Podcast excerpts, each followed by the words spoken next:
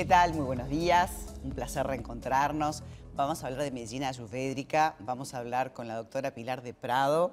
Eh, es un placer tenerte. Hacía mucho tiempo que, no nos veíamos, como 3, 4 años. 3, 4 años. Pero esta medicina tan visionaria, tan milenaria, tan vigente, este, nos trae de vuelta la conexión del intestino y el cerebro, sobre todo para las actividades que van a ver en el Radisson, ¿verdad? desde las 9 de la mañana hasta las 8 de la noche. Sí, el 2 de noviembre. El 2 de noviembre, exactamente. Bueno, para que la gente que de repente dice, pero esto es una medicina complementaria, no, no, no, esto es medicina. En aquel momento me acuerdo que te pregunté la definición, porque además habla de, qué significa la palabra eh, la medicina ayurvédica, te contesto la primera pregunta primero, después la, segunda, es una de las medicinas eh, ancestrales mejor documentadas y más aplicables que tenemos en la actualidad.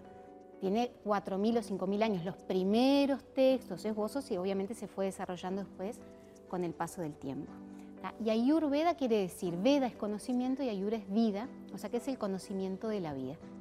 Además me encanta el enfoque que tiene, que un poco hace miles de años en la India fueron visionarios y que hoy es el enfoque de la medicina, un enfoque multidisciplinario donde tenés que saber eh, de la humanización de la medicina, un poco de psicología, eh, hasta el clima, ¿no? donde vive la persona, porque somos personas, no somos eh, robots. Entonces todo el entorno también. Es como al este ser tan antigua, bueno, en la antigüedad no estaba tan separado la psicología del cuerpo, de la mente, de la fisiología, este, abarca un montón de aspectos, o sea que tiene muchos niveles de intervención, desde la promoción y, prevención de salud hasta niveles de intervención que son súper complejos, que se hacen en hospitales y la persona tiene que estar por lo menos 20 días, un mes internado en el hospital para el tratamiento, ¿no? Pero ir al origen, eso me parece clave, eso es lo que hablamos hoy de medicina preventiva, saber qué es lo que genera el conflicto o el problema o la enfermedad o el síntoma en el paciente, ¿no? Y no solamente tratar de resolver luego que se manifestó. Claro, va al origen porque como vos bien dijiste, fueron sabios o visioneros que describieron, en realidad describían lo que ellos estaban viendo en el día a día de los pacientes, después lo, lo ponen en un texto y después la ciencia moderna en los últimos años, 20, 30 años acá en Occidente, lo vuelve de alguna forma a demostrar, pero bueno, con detalles, con hormonas, con neurotransmisores, entonces, es súper interesante esa integración de lo antiguo con lo moderno. Por eso el tema del Día de la Ayurveda, que el 2 de noviembre se festeja el Día Internacional de la Ayurveda, el tema a nivel global mundial es Ayurveda todos los días, Ayurveda en todos lados. Y eso viene del Ministerio de Ayush de India, que es el Ministerio de Ayurveda, Medicina Unani, Homeopatía y Siddha, que es otro sistema médico reconocido allá. Entonces hay un ministerio que solamente incluye este tipo de medicinas que nosotros le decimos alternativas o integrativas y allá es la medicina tradicional. Tenemos el médico ayurvédico que es el que recibe al paciente, que hace un diagnóstico, determina un tratamiento. El tratamiento como es tan amplio y tiene que ver con lo que se llama dinacharya, que son las rutinas diarias, rutucharya, que son rutinas estacionales, cambios de alimentación que son específicos para cada dosha, Dosha tiene que ver con, son fuerzas que gobiernan nuestra psicofisiología.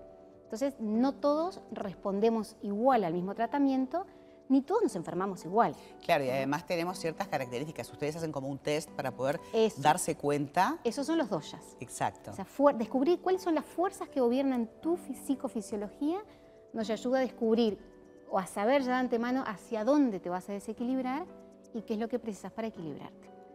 Después tenemos todo lo que son las técnicas de integración cuerpo-mente, que eso obviamente lo trabajan profesores de yoga.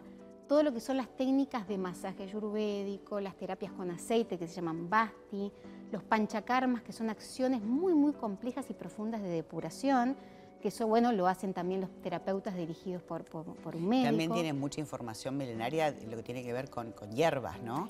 Además de la medicina alopática, también este, los medicamentos esta, esta farmacia natural, digamos. es alopático naturista en realidad, porque no es homeopatía. Claro. Si bien algunas sustancias como los minerales los usa en dosis muy, muy chiquitas, eh, nosotros trabajamos con eh, alopatía en el sentido de que si vos tenés un síntoma, yo te voy a dar una planta con el efecto contrario. Pero son todos tratamientos naturales y son todos hierbas o eh, minerales los que se usan para la sanación. Esta medicina lo que busca es el equilibrio y por eso van a haber este, seminarios, actividades que me gustaría que aprovecharas a invitar este, a todo el mundo. Sí, eh, la, entrada, bueno, es abierto a todo público. Cuanto menos sepan de Ayurveda, mejor, no precisan saber. Se tienen que registrar en www.auma.com.ui. Vamos a estar recibiendo a las personas entre las 8 y media y las 9 de la mañana, porque a las 9 y media empiezan conferencias médicas por un lado y talleres vivenciales por otro. En el Radisson. En el Hotel Radisson, cuarto piso. Bien. Bueno, muchísimas gracias por, por haber favor, estado. gracias por invitarme. Para mí realmente es un placer. Un día vamos a hablar bien de las doyas para que la gente entienda de qué hablábamos este, y pueda identificarse y lo pueda empezar a aplicar. Hemos hablado de, la luz solar, de los ciclos circadianos contigo, que me parece súper interesante, así que ya te invito para otro día. gracias, Pilar. gracias a vos y los espero